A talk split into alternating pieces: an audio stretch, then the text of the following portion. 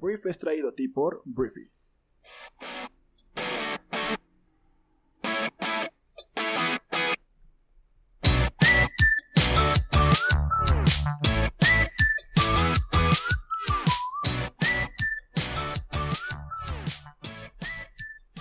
Muy buenos días, Briefers. Bienvenidos a esto que es el Brief, el programa en el cual te puedes informar con las noticias más importantes del mundo en cuestión de minutos. Yo soy Arturo Salazar, tu anfitrión y uno de los fundadores de Briefy. Y bueno, el día de hoy vamos a hablar de noticias, como todos los días. Y vamos a empezar hablando de México porque el día de ayer el secretario de Hacienda de nuestro país, el secretario de Hacienda llamado Arturo Herrera, consideró como un buen paquete inmediato el anunciado ayer por el presidente Antier por el presidente de México Andrés Manuel López Obrador para enfrentar el impacto económico del coronavirus. Ayer platicamos a profundidad de eso, hablamos de cómo pues realmente hubo un apoyo, ahorita te lo detallo una vez más, pero hubo un apoyo más que nada para la base de la población socioeconómicamente hablando y pues no hubo realmente un apoyo este, por lo menos anunciado por parte del gobierno de México para las empresas medianas y grandes. Pero Arturo Herrera, el titular de la Secretaría de Hacienda, pues creo que era obvio que iba a decir que era un buen y eh, era un buen paquete, ¿no? Era un buen estímulo, pues porque de alguna forma trabaja para Andrés Manuel. Em, a través de una reunión virtual con integrantes de la Cámara de Diputados, el secretario detalló las medidas adoptadas por el gobierno para enfrentar la emergencia sanitaria. En esta reunión, Herrera detalló que entre las medidas se encuentran el cambio de criterios contables para que la banca e instituciones financieras puedan diferir créditos, así como el destinar 25 mil millones de pesos en créditos para el sector formal e informal, de acuerdo con información difundida por Mario Delgado, el presidente de la Jucopo. Em, Herrera señaló que las coberturas petroleras, hablando de lo que está sucediendo con el precio del petróleo, eh, pues las coberturas petroleras contratadas van a aliviar las finanzas públicas del país ante la disminución del precio de la mezcla mexicana. La cobertura petrolera es de alguna forma como un seguro en el cual si tú fijas, esto lo he explicado, pero si no lo escuchaste en otra ocasión, si tú fijas, por ejemplo, el precio de cualquier producto en 10 pesos y en algún momento ese producto vale menos de 10 pesos, tú haces efectiva esta cobertura y pues tú puedes hacer que te pague la entidad o la empresa que te vendió la cobertura ese producto a los 10 pesos que tú lo aseguraste. Básicamente es un seguro para asegurar el precio de venta de lo que tú produces. Entonces, en este caso era una preocupación pues, real o es una preocupación real el hecho de que el, petróleo pues esté bajo porque pues eso implica menos ingresos por ese sentido para México, pero pues el secretario de Hacienda dice que esa parte la tenemos cubierta porque tenemos una cobertura financiera petrolera que de alguna forma nos va a asegurar eso, ¿no? Entonces te digo, no hay realmente un plan anunciado para las empresas grandes. Se bueno, Arturo Herrera él mismo había dicho que iba a haber pues un plan que se iba a dar a conocer esta semana. El día de ayer pues no dio a conocer nada nuevo. Esta parte de, lo que dije al principio que tenía más que ver con em, lo de las los criterios contables para que la banca e instituciones financieras puedan diferir créditos, pues podría ser algo, pero pues para nada ataca o afecta o beneficia al gran número de empresas que tiene este país que pues prácticamente están sosteniendo este país. Entonces, pues seguimos a la espera de que eh, nos anuncien cómo piensan echarle la mano al eh, pues a la base de la economía de México y sobre todo del empleo de México, hasta ahorita no hay respuesta. Hablemos de eh, las cifras del coronavirus. Las cifras del coronavirus son las siguientes. En el mundo tenemos 1.341.907 personas contagiadas. Tenemos en 276.000 personas recuperadas y 74.565 personas que tristemente fallecieron a nivel global. Eh, si nos vamos a los números mexicanos, tenemos por aquí 121, 25, 125 personas fallecidas en México por coronavirus y tenemos confirmados 2.439 casos, de los cuales el 13.53% fueron reportados como graves. Fue lo que dijo em, José Luis Alomía, director general de epidemiología en nuestro país. Entonces, em, sospechosos en México tenemos 6.295 y esto pues va a seguir eh, subiendo. Y, ahorita nos vamos a otro país, pero es curioso porque yo he notado cómo la gente, a pesar de que sigue siguen en sus casas y siguen en cuarentena, cada vez empezamos a ver, eh, sobre todo en redes sociales, a más personas de alguna forma insensibilizándose a la situación. O sea, como ya pasando del miedo a un tema de normalidad. Y eso es, triste por un lado, porque pues porque obviamente estás, o sea, te estás haciendo insensible al, fallecimiento de las personas, lo cual pues creo que es, es perder parte de tu humanidad. Y por el otro lado, eh, no deja de ser un fenómeno, pues tal vez interesante sería la palabra, no sé, espero no herir tus sentimientos por usar esa palabra, pero el hecho de que la gente vuelva, por ejemplo, a sus actividades económicas o vuelva a generar este tipo de planeaciones económicas o planeaciones de su propia situación en todo sentido a mediano y largo plazo, o sea, como que esta situación nos había mantenido en un modo de supervivencia, o nos ha mantenido en un modo de supervivencia, en el cual pues hemos simplemente agarrado todo y nos hemos preocupado por nuestras cosas, por nuestra familia, por nuestros trabajos, por nuestras empresas, etc.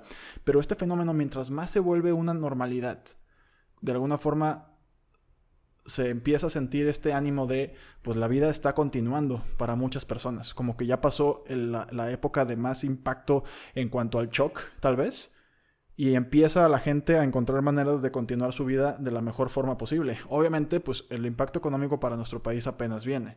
Esto apenas se va a sentir. Este, hay sectores que lo sintieron de inmediato, como es el restaurantero, como son todo lo que son servicios, pero pues apenas viene una, una ola muy grande. Pero creo que ha, hecho un poquito de resiliencia, como el pueblo de México está muy acostumbrado a ser resiliente porque nos hemos levantado de muchas. Este, creo que han empezado a intentar volver a lo más parecido a la realidad y sobre todo a empezar a ver un poquito más de lejos. Ya no un tema de no me toques porque me das coronavirus, sino más bien, ok, ya estoy protegido, ya sobreviví, ya tengo bajo control tal vez mi círculo inmediato, veamos que sigue un poquito más a corto, mediano, largo plazo. Entonces, pues es interesante. Este, si nos vamos al tema un poquito más internacional del coronavirus, Estados Unidos tuvo un mal día el día de ayer, ya sobrepasó las 10.000 personas fallecidas por coronavirus. Em, el gobernador de Nueva York, que es donde está la capital de, esta, de este problema, anunció la ampliación de medidas de confinamiento hasta el 26 de abril. Y bueno, este, eh, Estados Unidos vive un momento súper complicado, súper complicado con más de 300.000 eh, pacientes. Y esto Económicamente no te quiero ni decir todo lo que está provocando, pero sobre todo pues es una mala planeación de un gobierno que pues simplemente no quiso tomarse en serio esta situación, que hizo todo tarde por lo menos tres semanas. Entonces, pues vamos a ver qué sucede a partir de esto. Esto es algo que, te digo, es una mala noticia. Más allá de lo que implique políticamente hablando, es una pésima noticia lo que está pasando en Estados Unidos. Es algo que, de hecho, si tú me estás escuchando desde allá, pues un fuerte abrazo, porque es algo que debe ser pues mucho peor que lo que estamos viviendo en México. Un confinamiento total, un presidente que no quiere este, hacer un alto total de que no pueda salir de tu casa a nivel nacional, entendiendo también el impacto económico que eso conlleva, porque Estados Unidos, a pesar de ser la economía más grande del mundo, eh, pues también si detiene su maquinaria, el país se detiene y pues las pérdidas son brutales, ¿no? Así como tienen momentos de bonanza, también los momentos malos y adversos pueden ser brutales. Entonces, em, entonces te digo, la situación pues es, es es simplemente mala, ¿no? O sea, ya está en ese punto.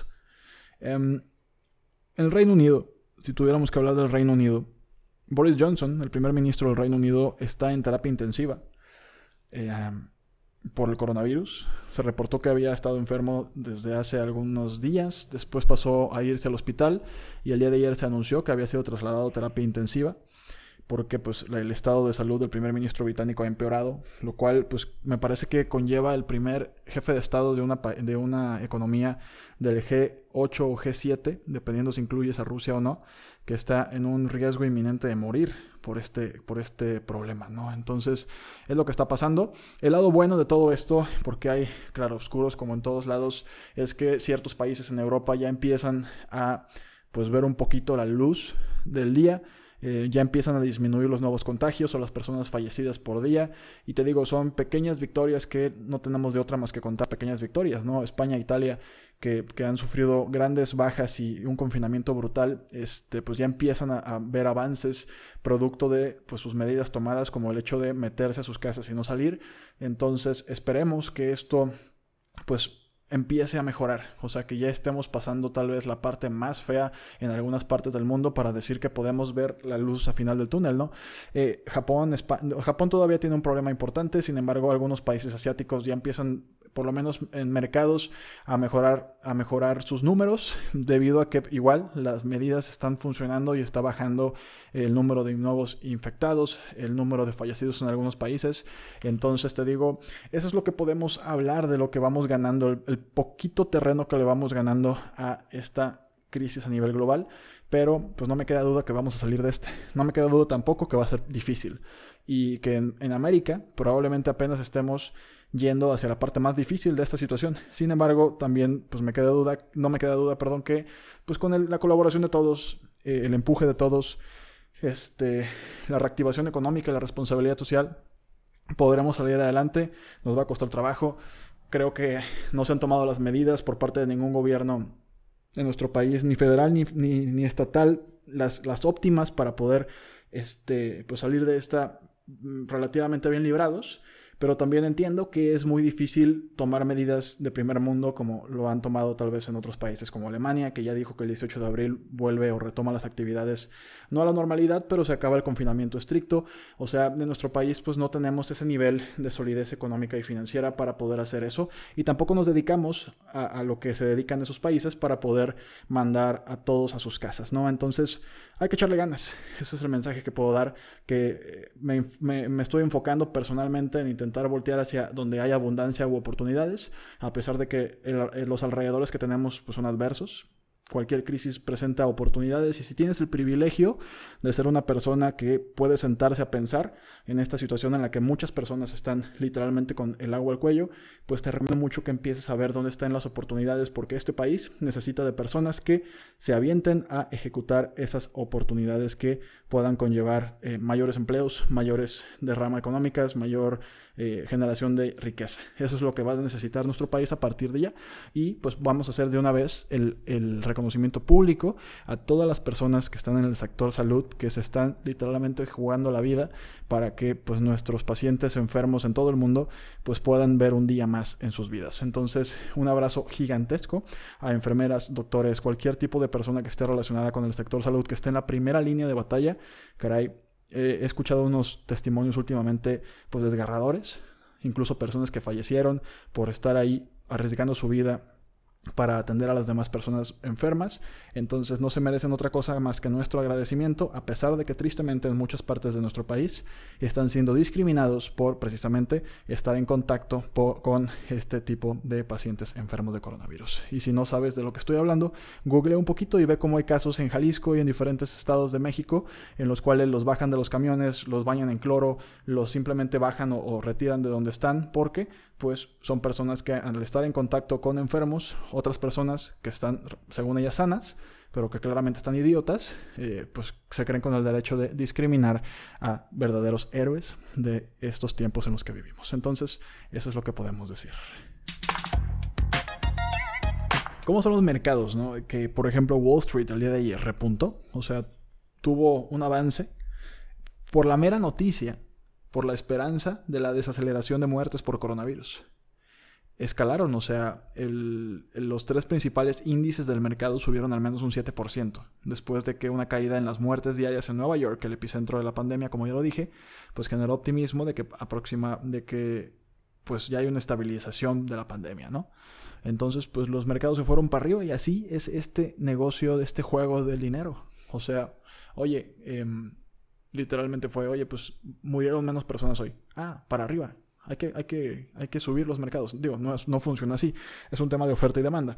Pero mi punto es ese, o sea, cómo es la sensibilidad del mercado en el que, pues literalmente no, no, no, no cuenta, pues, el hecho de que su país esté rodeado de un problema gigantesco. Si el día de hoy tuvimos un hilo de esperanza, las acciones se van hacia arriba. Entonces, así funciona esto, caray. Pero bueno, si nos vamos al detalle, el Dow Jones subió 7.73%, Standard Poor's subió 7.03%, el Nasdaq subió 7.33%. Entonces, las ganancias fueron la mayor alza porcentual para cada uno de los referenciales desde el 24 de marzo, que ha estado subiendo mucho, bajando muchísimo, y así se ha ido esto en sube y baja, porque así funciona el humor del mercado. Y así funciona el mundo del dinero, lo cual, pues, si eres dueño del mundo del dinero o formas parte, pues es una, eh, pues es un sube y baja emocional donde hay muchísimas oportunidades. Pero al final de cuentas yo siempre he dicho que pues no, no, realmente no está tomando en cuenta lo que sucede en la realidad, ¿no? Es, es un mundo aparte, que se cuece aparte con jugadores que también juegan en otros niveles. Entonces, ya soné muy Bernie Sanders.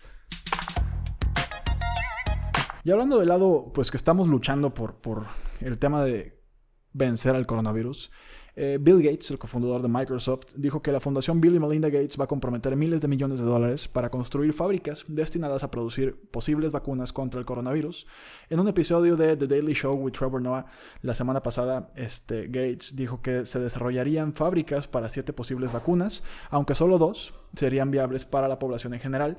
Gates dice que deberíamos estar dispuestos a gastar miles de millones de dólares en vacunas que finalmente no se utilizarán para no perder el tiempo en decir eh, pues cuál de las vacunas funciona y luego construir una fábrica. O sea, más bien, ellos más bien quieren, no se entendió lo que dije. Lo que quiso decir Gates, o más bien lo que quise decir yo, porque Gates Bill Gates lo dijo muy bien, es que quieren producir muchos tipos de vacunas para ver cuál funciona, pero ya tener una fábrica. O sea, no enfocarse en eh, generar la cura y luego construir la fábrica, lo cual puede tardar mucho. La producción Simplificada es un esfuerzo para cumplir con los 18 meses promocionados eh, con frecuencia como el mejor escenario para tener una vacuna disponible. Entonces, el dinero de los señores Bill y Melinda Gates se van a poner a trabajar para que esto suceda y podamos tener una vacuna lo antes posible que le dé tranquilidad y un poquito más de certeza, sobre todo porque al tener muchas vacunas, al tener ya fábricas que las fabrican, este, pues ya tendremos un poquito más de seguridad de que estas vacunas podrán llegar a las personas que más los necesitan, ¿no? Y siempre hay noticias interesantes, ¿no? En Madrid, una pareja, José Guadalupe Prieto Matas, estuvieron casados, bueno, están casados todavía. Este, durante 65 años han estado casados, tienen 88 años y ambos sobrevivieron al COVID-19 y fueron dados de alta en un hospital de Madrid el mismo día.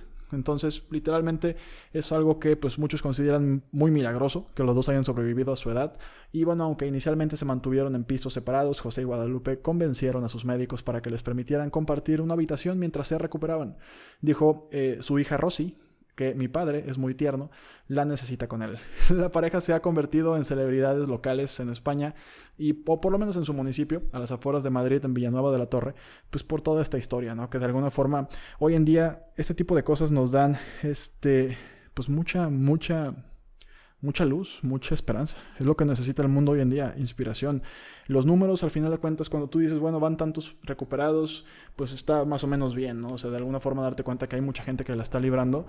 Pero realmente hablar de muertos, de infectados, ya a estas alturas, pues sí te sirve para darle una dimensión al problema, pero lo que necesita el mundo es precisamente historias de esperanza, o sea, historias de cómo la gente los, lo logra eh, sobresalir. Entonces te recomiendo mucho, si lo ves por el tema económico, que comiences a estudiar tal vez cómo nos recuperamos de las crisis que hemos vivido a lo largo de la historia con otras pandemias, con las crisis financieras como la del 2008, con la Gran Depresión, que yo entiendo que eran condiciones distintísimas y, y había pues de alguna forma otro mundo en esos momentos, pero eso nos da de alguna forma información que construye. Y yo creo que hoy en día necesitamos información que construya, no información que nos destruya. Te digo, aquí en Briefy lo que decimos es hay que conocer los datos y hay que darles esa, esa dimensión. Son datos y son realidades, lo cual pues debería no involucrarse tanto el sentimiento porque son facts. Sin embargo, entendemos que es difícil a veces mantenerse en esa raya, eh, pues muy, muy sin sentimientos, muy fría, porque pues son personas muriendo al final del día, ¿no? Y tal vez tú sufriste la pérdida de alguien y te cuesta mucho hablar de o pensar de, pues de mantener estas noticias malas como simplemente noticias. Pero lo que yo sí creo es que además de estas noticias malas eh, o noticias negativas, sí puedes empezar a cultivarte, a prepararte pues para lo que viene, que es lo que realmente vale la pena hacer en estos momentos. ¿Qué estás haciendo con tu tiempo? Esa es la pregunta que yo te lanzo. ¿Qué estás haciendo con este tiempo? Porque la cosa se va a poner complicada si no es que ya lo está para ti, sobre todo en el tema económico, y tú ya deberías, a mi parecer, pues estar viendo de qué manera vas a generar tal vez más ingresos, una línea alterna de ingresos, el plan A, B y C este, prepararte emocionalmente, prepararte eh, intelectualmente, tomar algún curso. O sea, yo sí creo que son momentos de preparación y así como hay grandes oportunidades allá afuera, porque yo creo que las hay, también hay cosas que pues no van a poder ser oportunidades sino desgracias. Entonces es estar del lado correcto de la historia en estos momentos y te recomiendo mucho empezar a caminar hacia allá. con el método que tú quieras. Hay quien ve videos de YouTube, hay quien está en Briefy, hay quien, este, hay quien está en, en Coursera, en diferentes plataformas, en diferentes canales, pero todo el mundo deberíamos estar empezando a caminar eh, hacia una recuperación primero de nuestra persona, para una vez que estemos en una estabilidad, conscientes de lo que está pasando y teniendo un plan de cómo salir de donde estamos, pues podamos empezar a caminar hacia una recuperación de nuestro círculo inmediato y que todas las recuperaciones de círculos inmediatos, pues de alguna forma se conviertan en algo que pues vaya más allá y que sea, se masifique y pues que conlleve una recuperación económica, social, este, de, de esto que es México y luego por consiguiente de lo que es nuestro planeta. Entonces, pues yo te invito a eso, te invito a que empieces a caminar literalmente hacia una recuperación, una preparación, una fortaleza, que te rearmes y, y pues que lo hagas y que vayas hacia allá, porque es lo que necesitamos que más personas juntos nos levantemos unas a las otras y que caminemos juntos hacia pues la recuperación de esta situación. Entonces, pues vamos para allá todos. Y bueno, para terminar voy a hablar del petróleo, que ha sido un tema que no se ha mencionado mucho en este programa, pero es un tema que nos importa y mucho a todas las personas que habitamos este país y este planeta. Hay algo que se llama la OPEP. Y bueno, la OPEP es el grupo de productores de petróleo que incluye a Arabia Saudita y a Rusia. Y han tenido problemas internos estos productores de petróleo, lo cual ha provocado que los precios del combustible se vayan a los suelos, lo cual es una mala noticia para todos los países como México que producimos eh, petróleo. ¿no? Entonces, la noticia es que se podría acordar un recorte del bombeo de petróleo en una reunión programada para el jueves. Si Estados Unidos se suma a la medida, dijeron tres fuentes. Un pacto previo se terminó el martes pasado después de que Moscú y el Riyadh, o sea, Arabia Saudita, em, no se pusieran de acuerdo sobre la rebaja en momentos en que la pandemia de coronavirus destruyó la demanda. Entonces, pues todo eso tiene una sobreoferta en nuestros mercados, lo cual provoca que el precio se vaya para abajo. Entonces, estos son buenas noticias porque, te digo, así como lo son los mercados, yo te platiqué hace rato, esto podría provocar que pues, los precios sigan subiendo, también en México hemos tenido broncas con eso, pero eh, pues bueno, estos espero se arregle pronto. Ya voy a utilizar un programa para explicarte más a detalle qué significa todo lo que está sucediendo entre Arabia Saudita y Rusia, pero por lo pronto lo que hay que saber es que una sobreoferta está provocando que el precio del petróleo esté este, pues, en niveles muy bajos y eso pues obviamente para los ingresos de nuestro país afectan bastante. Porque si en algún momento estás cobrando 60 dólares por, por barril, perdón, o más, y hace unos días llegamos a 10 dólares por barril, pues eso claramente estamos hablando de una reducción en la cual pues nuestras finanzas públicas se ven afectadas porque al principio del año se hay un presupuesto o se pronostica cuánto dinero va a recibir México por concepto de petróleo y cuando eso no se cumple, ahí es cuando ya el dinero literalmente no nos alcanza, que de por sí pues ya pareciera que no nos alcanza de cualquier forma, ¿no? Pero ese es el tema. Entonces, bueno, tu, tu vida cómo se afecta, si estos señores se ponen de acuerdo, es probable que no se esté bombeando tanto petróleo y que de alguna forma el barril, el costo del barril suba el precio del barril suba más bien y con eso pues México pueda respirar un poquito y pueda hacerse de más recursos de los que estamos recibiendo actualmente por concepto del petróleo de todas y todos los mexicanos. Y bueno, Briefer, muchas gracias por haber pasado estos 20 minutos aquí conmigo. Recuerda que pues estamos aquí para echarte la mano, para darte la información que necesitas y para prepararte para el día que tienes delante de ti. O si ya lo viviste, si estás escuchando esto de noche, pues ya pasaste este día y espero que esto te sirva en algún punto del día que sigue. Entonces, gracias, gracias por ser una persona informada. Por favor, comparte este programa con tus amigos y familiares y recuerda que descarga nuestra aplicación. Descargar nuestra aplicación es totalmente gratis y puedes tener un mes gratis también de nuestra plataforma. Briefy es una plataforma educativa en línea que lo que hace es prepararte rápidamente para enfrentar los mayores desafíos de tu vida. Entonces hay mucha información, lecturas, podcasts, videos que lo que van a hacer es ayudarte a vivir una vida mejor, a que te vaya mejor en la chamba, a mejorar como persona, a mejorar metodologías como empresaria, empresario y bueno, eso es lo que te ofrecemos, pásala, conócela y si te gusta, pues cásate con ella. Es una gran plataforma y por algo estamos en esto desde hace ya algún tiempo. Entonces, bueno, yo me despido, soy Arturo, ten un gran día y nos escuchamos el día de mañana en la siguiente edición de esto, que es el brief. Un fuerte abrazo, adiós.